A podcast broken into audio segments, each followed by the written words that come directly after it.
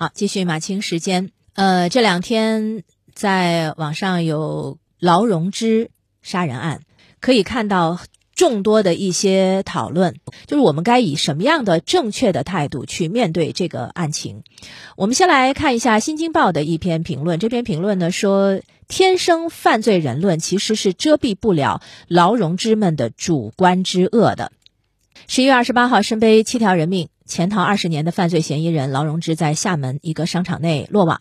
三号，厦门警方公布了抓捕现场和审讯画面。据通报，他落网前呢自称洪某娇，直到验 DNA 才认罪。而随着各方信息的披露，二十年前被处决的法子英和劳荣枝这对鸳鸯杀手的恶行逐渐浮现在世人面前。回顾当年，法子英和劳荣枝是在一场婚礼上相识的。法子英是九江当地的小混混，曾经因为抢劫罪而被判刑。那劳荣枝呢，是师范毕业，参加工作当地的小学老师，而且身材苗条，容貌姣好。谁也料不到这场相识，却开启了一场以杀人为业的世纪孽缘。一九九五年，法子英因犯事儿携劳荣枝离开了九江，前往深圳。后来司法机关查明，一九九六年到一九九九年，二人在南昌等地以色诱的作案手法实施绑架、勒索、抢劫等犯罪，先后残忍杀害了七人。而其中的受害者陆忠明，仅仅是法子英从市场上随机带回来的，就是为了向被绑架勒索的另一名受害者证明自己敢杀人。一九九九年，二人在合肥作案的时候，法子英被抓获，并且执行枪决。在法庭上，法官问其是否有忏悔之意，法子英表示丝毫没有。那劳荣枝呢？被捕之后，脸上也看不到任何愧疚和忏悔的痕迹，仿佛道德和法治观念在他身上是完全失效的。也正因此，有人就根据二人的长相重提了“天生犯罪人”的观点。“天生犯罪人论”来自被尊称为现代犯罪学之父的意大利学者隆博罗梭。那罗伯罗梭原来呢是军医，后来调任精神病院工作，并且担任御医。通过医学实证研究，他发现罪犯的一些生理心理特征有异于常人。比如说，在生理特征上，天生犯罪人的下颚部异常发达，下巴向上凸起，脸颊上有呃肉褶褶皱，还有眼角外部有鱼尾纹等等等等。那再比如说，在心理特征上，天生犯罪人痛觉缺失、视觉敏锐、病态虚荣心、容易被激怒或者迷信等等。那于是呢，他就提出了天生犯罪人论，认为对这些人来说，犯罪不是自己的选择，而是与生俱来的。但是这个说法是遭到了广泛的批评。如果这个说法具有科学性，那在科技发展的今天，只需要采用人脸识别等科技手段，就可以轻松发现和预防犯罪了。可这恐怕是天方夜谭吧。近年来，每当遇到恶性案件，都会有人提到“天生犯罪人论”。一些恶性案件犯件当中呢，可能这个犯罪嫌疑人确实是存在着常人难以理解的反社会人格。当这种反社会人格无法被合理解释的时候呢，就会被归于天生犯罪。但实际上，这种归因不仅一定程度上消解了犯罪者的主观恶性，也往往阻碍了人们对犯罪原因的深入挖掘。所以这篇文章认为，从目前披露的信息来看，法子英的犯罪。很可能和他充满劣迹的成长轨迹有关。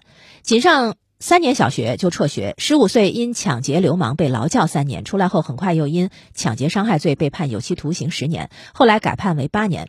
正如被抓后其所供述称，法子英就是他认为自己是吃绑架这碗饭的，赚钱就要不择手段，杀人就是为了灭口。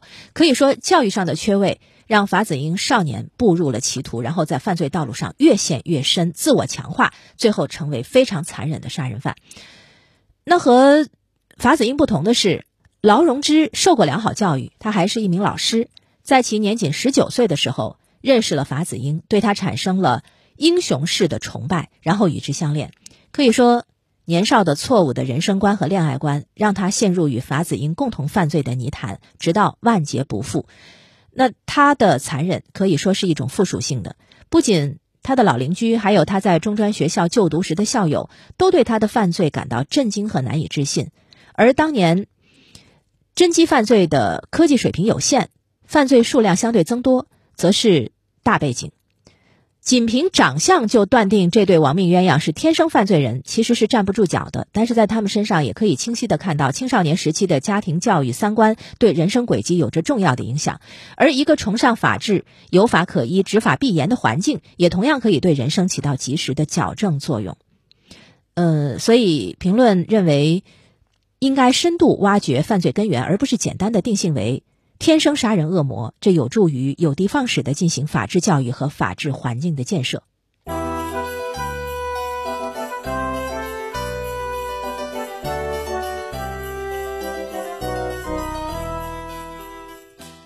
除了我们要看看这个所谓“天生犯罪人论”在这个问题上是不是合理之外，我们还要看到另外的一个问题，就是在讨论这个案子的时候呢，有很多时候会变得歪楼。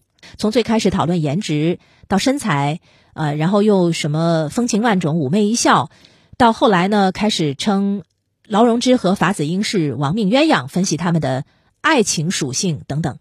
澎湃的社论呢，就指出。对于这种恶，极度的恶，千万不要披上浪漫的外衣。评论说，这个案件呢是有特殊性的，但是我们应该看到它作为新闻的主要矛盾，反思导致案件发生的主要原因，从而吸取相应的教训，减少类似事情的发生。从零碎的、充满猜测和臆想的花边当中去揣测所谓人心和爱情是不妥当的，这很容易给大众造成一种误导。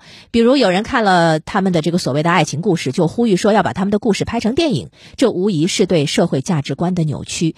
命案是严肃的，杀人是邪恶的，这样的故事一。点点儿都不浪漫、不传奇，也没有任何美感。而且法子英和劳荣枝的关系恐怕也很难称得上爱情。千万不要亵渎爱情，也不要给恶披上浪漫的外衣。归根结底，这条新闻没有娱乐属性，它的背后是必须认真对待的法治问题。应该持续关注的是让命案真相水落石出，让犯罪分子伏法，让受害者家属得到慰藉和救济。因此，舆论关注的焦点也不应该跑偏。比如犯罪分子某些方面的生活细节，以及与案件无关的人员，不应该统统的被曝光在聚光灯下。如何防止恶的再度发生，显然是更值得关注的议题。不要让花边儿和狗血遮蔽双眼。有理由相信，我们应该直视正确的价值观，不要让它被喧嚣和嘈杂的口水埋没。面对纷繁复杂的信息诱惑，得保持最初的反思、理性和谴责。坚持正义，也相信正义。